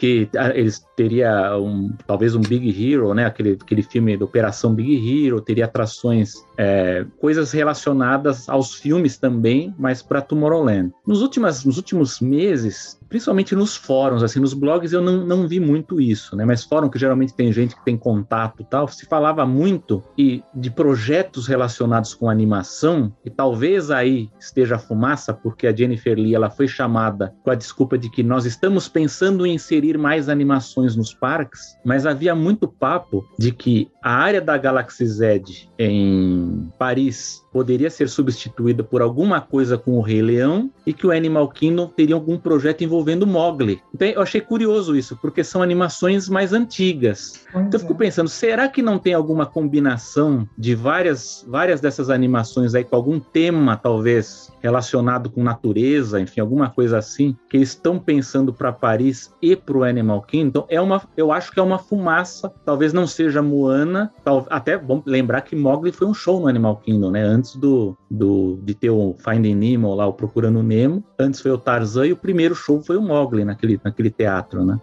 Então, eu não sei, porque eu lembro que durante um tempo, a- a- tanto em Paris se falava sobre o Rei Leão, ter alguma coisa do Rei Leão, e no Animal Kingdom voltar a ter coisas de animações envolvendo animais, né? Então, pode ser que em vez de Moana aí tem alguma coisa relacionada a isso. É, talvez não só ligada necessariamente à animação, porque se você for pensar nos live actions, o do Mogli é um dos melhores que foi feito, Sim. na minha opinião, e o do Rei Leão, apesar de eu achar ele até ofensivo, ele foi a maior bilheteria. Então, assim, existe Então, um público, né? É, Então, são, são, são franquias que estão relativamente fortes se você pensar no live action. E agora, com relação ao Big Hero, eles anunciaram na D23 a transformação do, do California Adventure, a área do Pacific Wharf, na área de São Francisco, né? Que é, Mas É, ali é eu só gostei. tematização É mesmo, só né? tem, tematização, tem nada. uma atração, né? É, É, eu gostei. Aqui entre nós, é uma tematização legal. fácil, mas Eu muito também. legal. Até Eu porque eu adoro também. aquela área. Eu, acho, acho que, e eu gosto do jeito que tá, e eu vi a arte e eu falei, cara, tudo a ver, tudo a ver. Adorei. Não, é, e faz sentido tá do lado do Pixar Pier, as coisas meio que já ficam meio a mesma cara ali. né? Ah, Eu não sei se se você já quer passar para outros lados, se o pessoal ainda quer falar desse, eu só queria pelo menos dar uma última coisinha dessa- dessas duas artes, tá?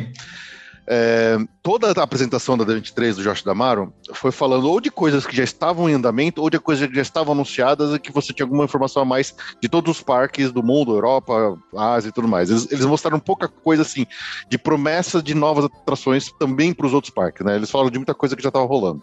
O único momento que eles sentiram uma obrigação, que a gente falou, a gente precisa falar alguma coisa, são de Animal Kingdom e, e Magic Kingdom, que são Walt Disney World, Flórida. Eu não sei se isso é já algum reflexo do Epic Universe, onde a- eles sentiram que eles precisavam falar algo desse parque, para não perder terreno e- e na Flórida.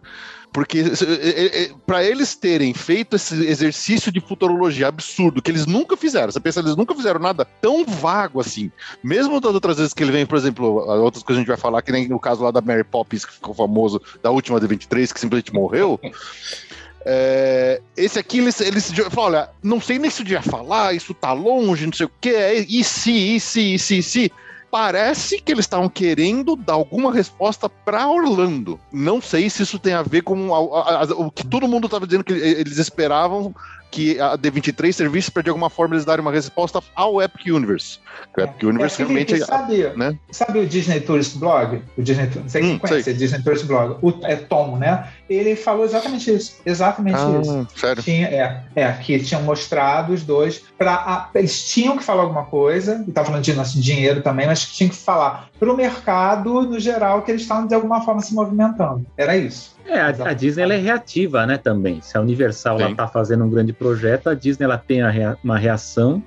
Agora, há uma, uma um- esse problema também fiscal da Disney também, que eles não têm como agora também investir tão pesadamente. Acho que, acho que o próprio Felipe falou, não é para agora. Acho que essas- o que vier a ser construído vai demorar.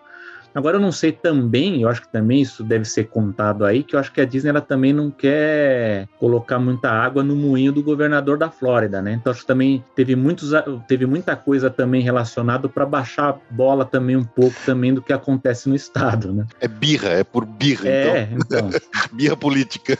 Não duvido que eles esperem a eleição, aí, ó, agora vai acontecer, né? Então pode ser também. Não, não podemos subestimar essa parte. Ó, o que eu trouxe aqui também, vamos lá. Não há notícia. Não sabemos o destino. olha ele aí, olha ele aí. Ô, Bruno, você já quer para xingar, né, agora, né? Cara, 2019 eu tava lá, 2019. Uau, soltaram essa arte. Gente, todo mundo ficou assim, abismado. Você até não. comprou a roupa do Bert, né? Pra, já pra ah, antecipar pô, já a inauguração. Tá subindo, né? Chaminés. Nossa, gente.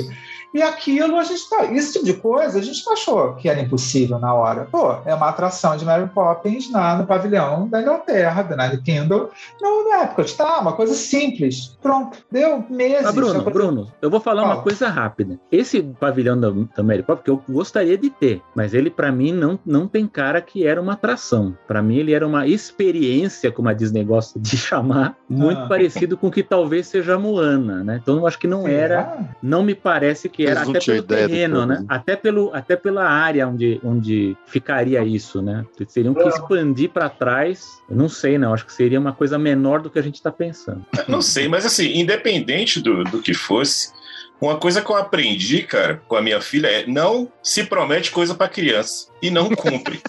e nós somos crianças. a única diferença bom, bom. é, nós somos crianças. Ele prometeu coisa para criança e não cumpriu, cara. Aí complicou, né? Não, ele prometeu para criança aqui, ele prometeu para criança aqui que faria a reforma da Spaceship e faria o teatro da Main Street e não aconteceu. Né? Gente, a rua paralela lá do Magic Kingdom. Selby, então... aquela arte do teatro da Main Street, aquela coisa mais linda do mundo. Eu falei, gente, vai ficar maravilhoso. Flop. Eu coloquei aí. Cherry Tree Lane, Play Pavilion, do Epcot. DuckTales, DuckTales Game. O que, que é isso? Alguém sabe? Seria Não, o quê? DuckTales Game era uma era para ser uma coisa assim como eles faziam com aquela do Phineas e Ferb, ah, ah, Kingdom. Ah, você vai pega uns papelzinhos lá, uns bloquinhos e vai seguindo em alguns pontos no parque para coletar ah, legal, legal. esse tipo de coisa. Para você ver, o DuckTales ficou em evidência por conta da remasterização do desenho, o lançamento da nova versão do desenho, ele fez esse, esse, esse anúncio na época. O desenho já ninguém nem fala mais nada. É porque acabou o desenho, né? É, acabou. o desenho acabou, o hype baixou e a gente não teve nada, cara. É, é inaceitável. Esse não, não vai existir mais. É, esse aí já foi, já. Mas, mas desses lá aí, o que mais me dói o coração deles não terem falado nada é a da Spaceship Earth, porque, Sim. cara, era uma atração que merecia um carinho extra ali. Não reformar, mas uma ampliação, uma melhorada. Mas é... eu acho que é questão de tempo pra, pra mexer, viu? Eu é, mas vai... você vê que não, não vai. É, de novo, se é questão de tempo, é. então você, a gente tá falando de Disney, puta, é tempo pra cacete, que esse negócio vai lá mas, pra frente. É. Pois é.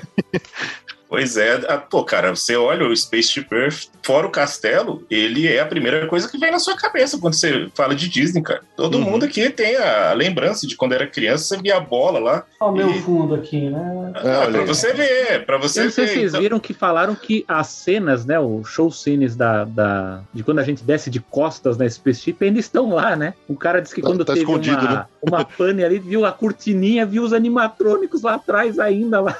Eu falei, meu Deus do Se não me engano, aquela, aquela cidade toda que tinha, onde tinha aquela. É. Tá tudo lá escondido, é. lá no, no tá escuro. escondido, é. Bem, e temos isso aqui, né? Tá, nos passou por aqui. Olha isso. Aquelas de dedos e acabou, né? Olha o primeiro Bem, tópico ali. Pois é.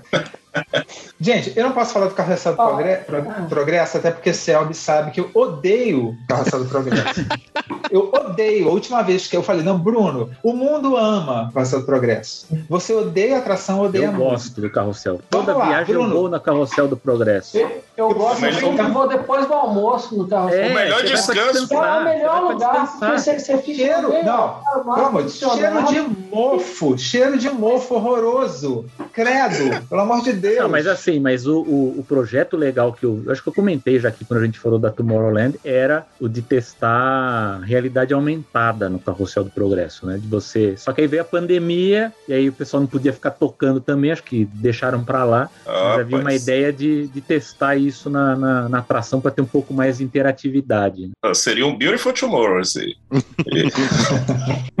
Pois é, o segundo item eu não sabia disso, que ia substituir. Você sabia? Ah, o, o Stitch, depois que ele fechou, ficou muito tempo se, se, se é, com o rumor de que o Wreck-It Ralph iria substituir ele. Agora eu não sei como, É. você falava que era alguma coisa de realidade virtual, aproveitar que aquela sala todo mundo fica sentado paradinho, assim, mas assim, isso aí era um. É, é, pô, cara.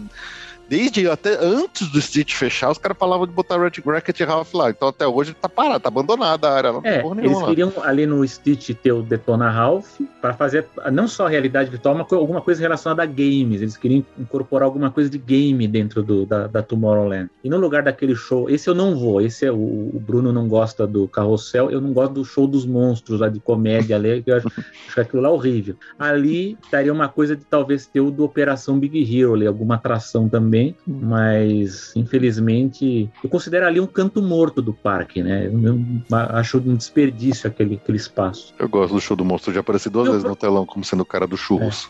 Não, e o próprio Buzz Lightyear, né? A, a própria atra- a- a própria atração do Buzz Lightyear precisa também de uma renovação também, que eu acho que também tá, Sim. tá, tá E precisando. caída, né? Tá caído. Um terceiro ponto que acho que até o Selva tinha comentado, né? Poxa, de repente vão anunciar, volta e ah, nada, né? Falaram Nada. nada. nada. Tipo um over lá da Disneyland, né? Então, People mas se Mover. você olhar o vídeo da. Vocês viram o vídeo do Josh Damaro no Tron, né? Uhum. Quando eu olhei com mais atenção o vídeo, você percebe que dentro do Tron não está finalizado. Então, eu acho que se aquele vídeo for recente e tava com um cara que foi gravado há pouco tempo, é, eu acho que tá, tá atrasada a, a, a construção do Tron, a parte de dentro dele, né? Então, É por isso que eles jogaram pra Spring É. do ano que vem, cara. porque assim, Isso dá a impressão que é só ali fora onde tá o trem, né? Onde vai passar o trem que eles estão finalizando e tal, mas no vídeo você vê que a iluminação no túnel dentro do Tron não tá toda instalada ainda. Então parece que tem mesmo algum problema de fornecedor lá, alguma coisa que. Cara, isso é Ah. absurdo. Isso aí, que pedreiros são esses que eles contrataram? Parece os pedreiros da obra aqui de casa. Pelo amor de Deus. os caras sumiram. Acho que eles pagaram 50% Mas não é. antes e os caras foram embora. É, mas sabe o que, que é? É porque a Disney ela, ela vai liberando a verba de acordo com o ano fiscal, né? Então, esse ano a gente pode gastar tanto. Ah, não, agora segura. Você segura, os caras param e vão lá fazer o parque da Universal. Universal, não, vocês não vão parar, vocês vão fazer até o final. É, a Disney fica sem. Exato. É, é meio isso que acontece, né? Não, não querendo defender a Disney no atraso do Tron, porque eu nunca vou fazer isso. Vou sempre acusar eles que estão atrasados. Mas desde a pandemia eh, tá- tem uma, um problema forte de supply chain para eletrônicos em geral, assim, É. no mundo É. inteiro. Então, por exemplo, para as obras que a gente faz aqui no, no emprego, a gente às vezes tem que comprar lá, sei lá, cartão, controlador, CLP, essas coisas. E, bicho, é mais de ano de prazo para entrega, sabe? Então, o que É. antes era mais curto. Só que assim, a Disney já tá há cinco anos, seis anos construindo essa merda, então podia ter recebido já. Já tinha que ter comprado tudo.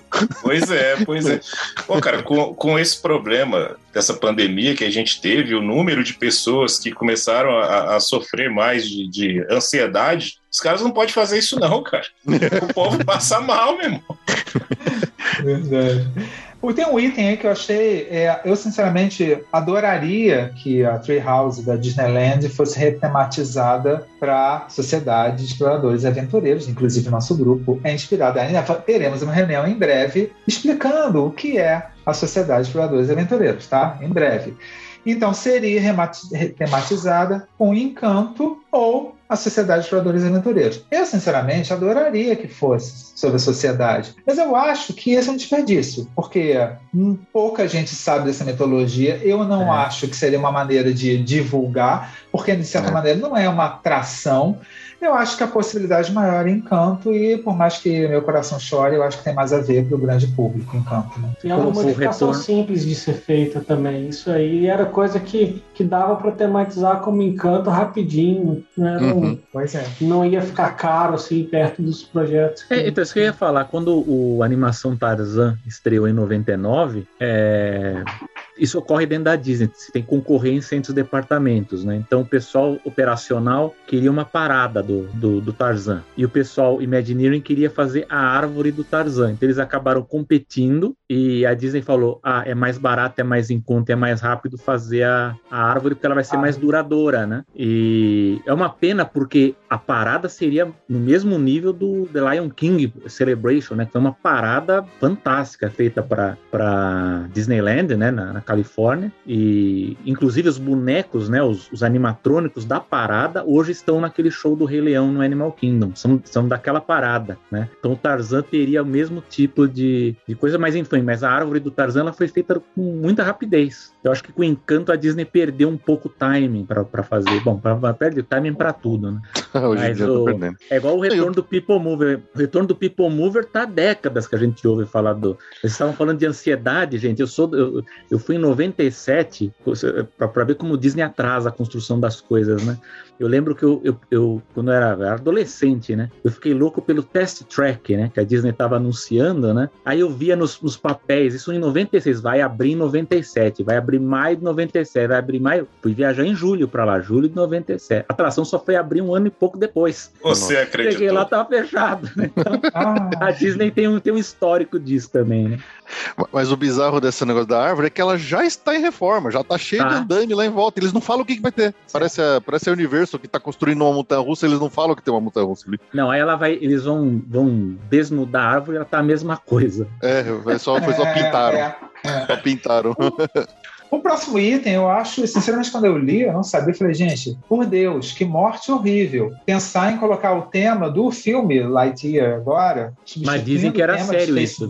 Dizem é? que era lá na Califórnia. Diziam que era Nossa sério senhora. até o filme flopar. Aí o filme flopou a Disney. Não, a gente nunca, nunca inventou essa história. nunca, não, nunca, nem, nunca nem vi.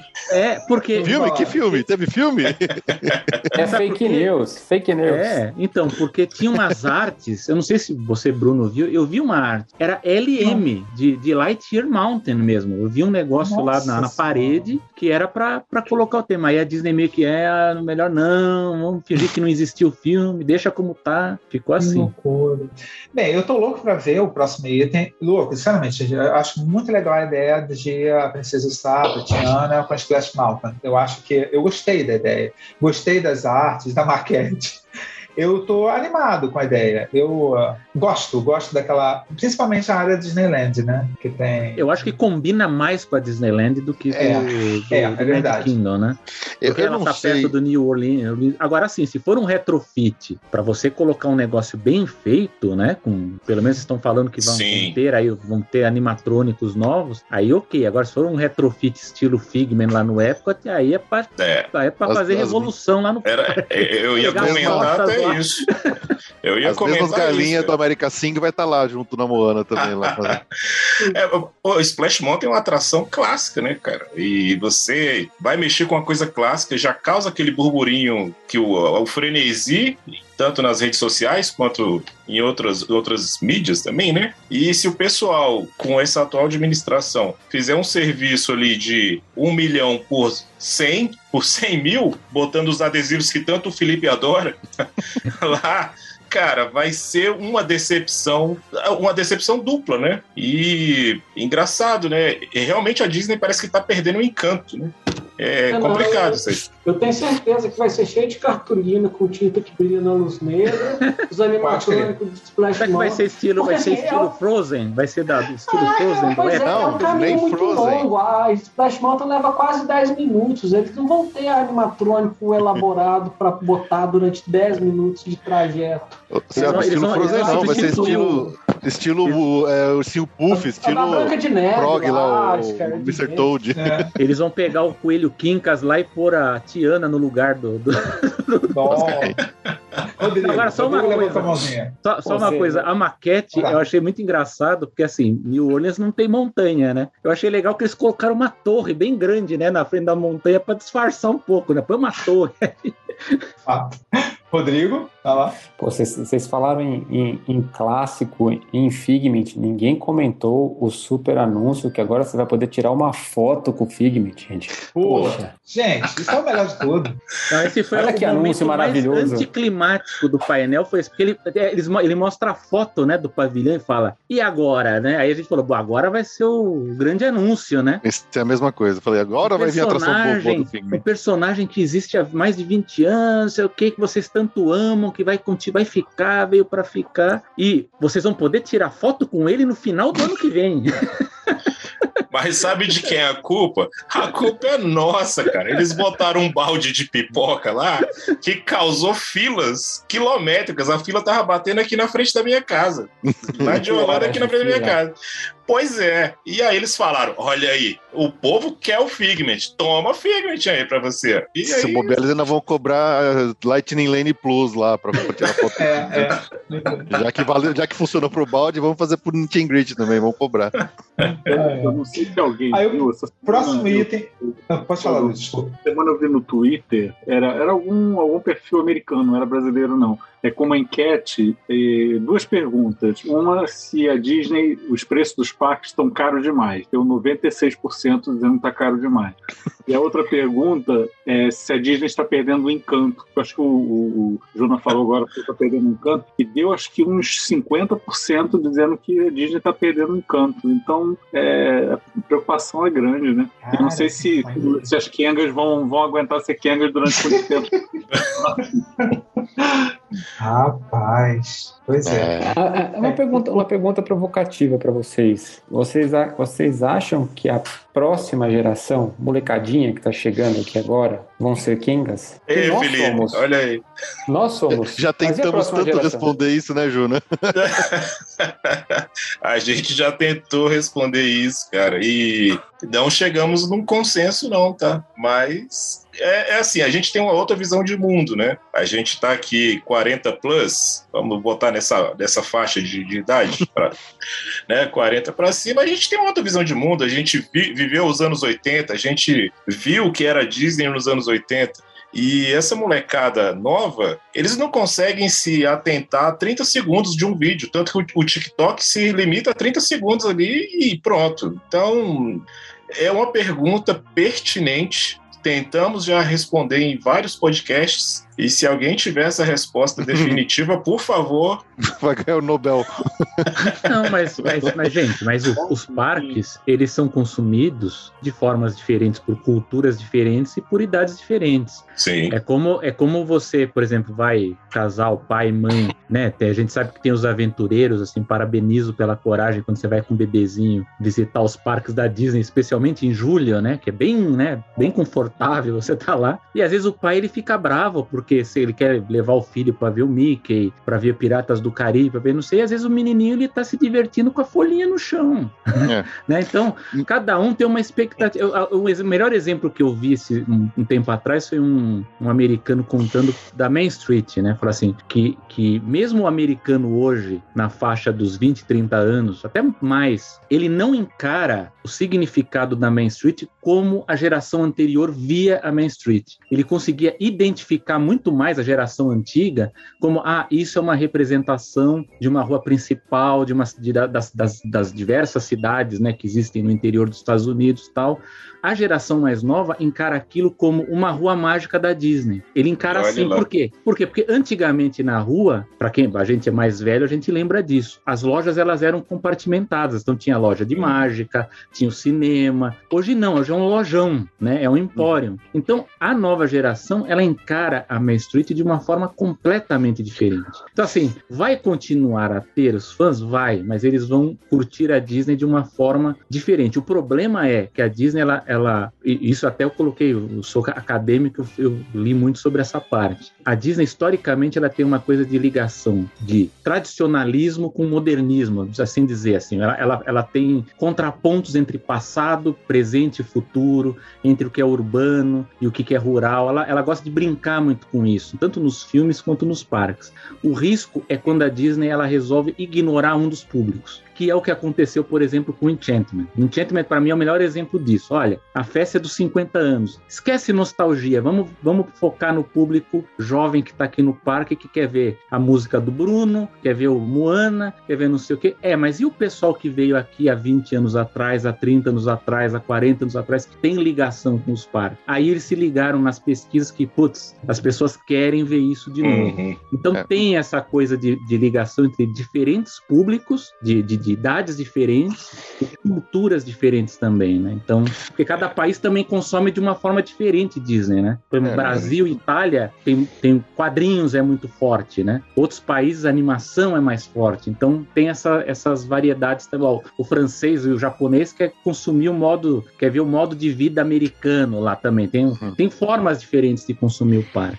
Então, É, tem uma- respondendo brevemente, eu acho que vai por aí, né? Tem uma, tem uma questão assim de Uma palavrinha do que. encanto, né? E que se eles perderem o encanto, acho que eles perdem a, é a, é a fórmula mágica da Coca-Cola, que é só a Disney tinha. A Disney foi, era muito icônica quando, na minha geração, eu tô com 58 anos, eu fui a, a Walt Disney World em 72, pela primeira vez, em Orlando. Então, assim, aquilo era, era o sonho de toda criança, porque só tinha aquilo. Era a Disney, não existia Universal, não existia Six Flags, mesmo que existisse outros parques de diversão, eles não estavam no imaginário de todo mundo. Então, a viagem à Disney, para um adolescente, uma criança, era a viagem da sua vida. Então, tinha tia Estela Barros levando, era o garoto viajando sozinho. Então, todas as novidades tecnológicas, elas apareciam na Disney primeiro, elas eram símbolos disso tudo. E hoje em dia, você tá, como vocês falaram da prova D23, você está vendo na internet, você está vendo tudo que vai acontecer antes de acontecer. Então, acho que não vai ter mais essa pegada de, de ficar tão fã da Disney, porque era uma experiência quase onírica, né? Ir à Disney era um sonho, era, um- era você chegava lá, você não acreditava que você estava ali porque era um lugar diferente. Hoje em dia a gente vê isso tudo, tem tudo no YouTube, os vídeos de todas as atrações para você saber como é. Tem nem mais aquela novidade. Por isso que eu acho que as gerações mais novas talvez não tenham esse vínculo. E a chance que a Disney tem de cativar essa geração nova é pelo vínculo emocional, é o encanto. E eles estão jogando fora o encanto em troca de um lucro imediato ou sei lá o quê. Isso é que dói. É, Esse- até, até corroborando isso que o, que o Luiz falou, acho que é bem é, essa questão que a gente fala assim, né? Hoje todos nós que estamos aqui somos, somos todos Kengas da Disney. Por quê? Porque a gente teve uma infância onde a gente se afeiçoou, seja por filme, seja pelo sonho de ir pra Disney, de ver aquilo lá e se encantar logo de cara. Então, assim, criou, a gente, no- nossa geração criou esse vínculo, vendo os filmes e tudo mais. A geração mais nova, atual, a gente pensa assim, como que esses caras criam vínculo hoje? Porque é, é o que o, Ju, o Juna falou, é muito fugidio, é muito rápido. O pessoal consome coisa muito. consome uma coisa com o celular na mão vendo outra. Então a gente não sabe o quanto que essa geração mais nova vai se afeiçoar ah, por coisas da Disney, que, eh, por exemplo, pelos filmes da Disney, seja lá, ou até pelos parques, a ponto de se sujeitar a pagar o preço que nós hoje nos sujeitamos a pagar para ir lá para, por causa da nossa, da, da- da nossa quenguice. Né? Então, é, é esse que é o ponto, onde é, o quanto que essa, essa, essa, geração consegue se afeiçoar, se- mesmo às vezes os pais ainda levando, carregando, talvez eles consigam fazer isso.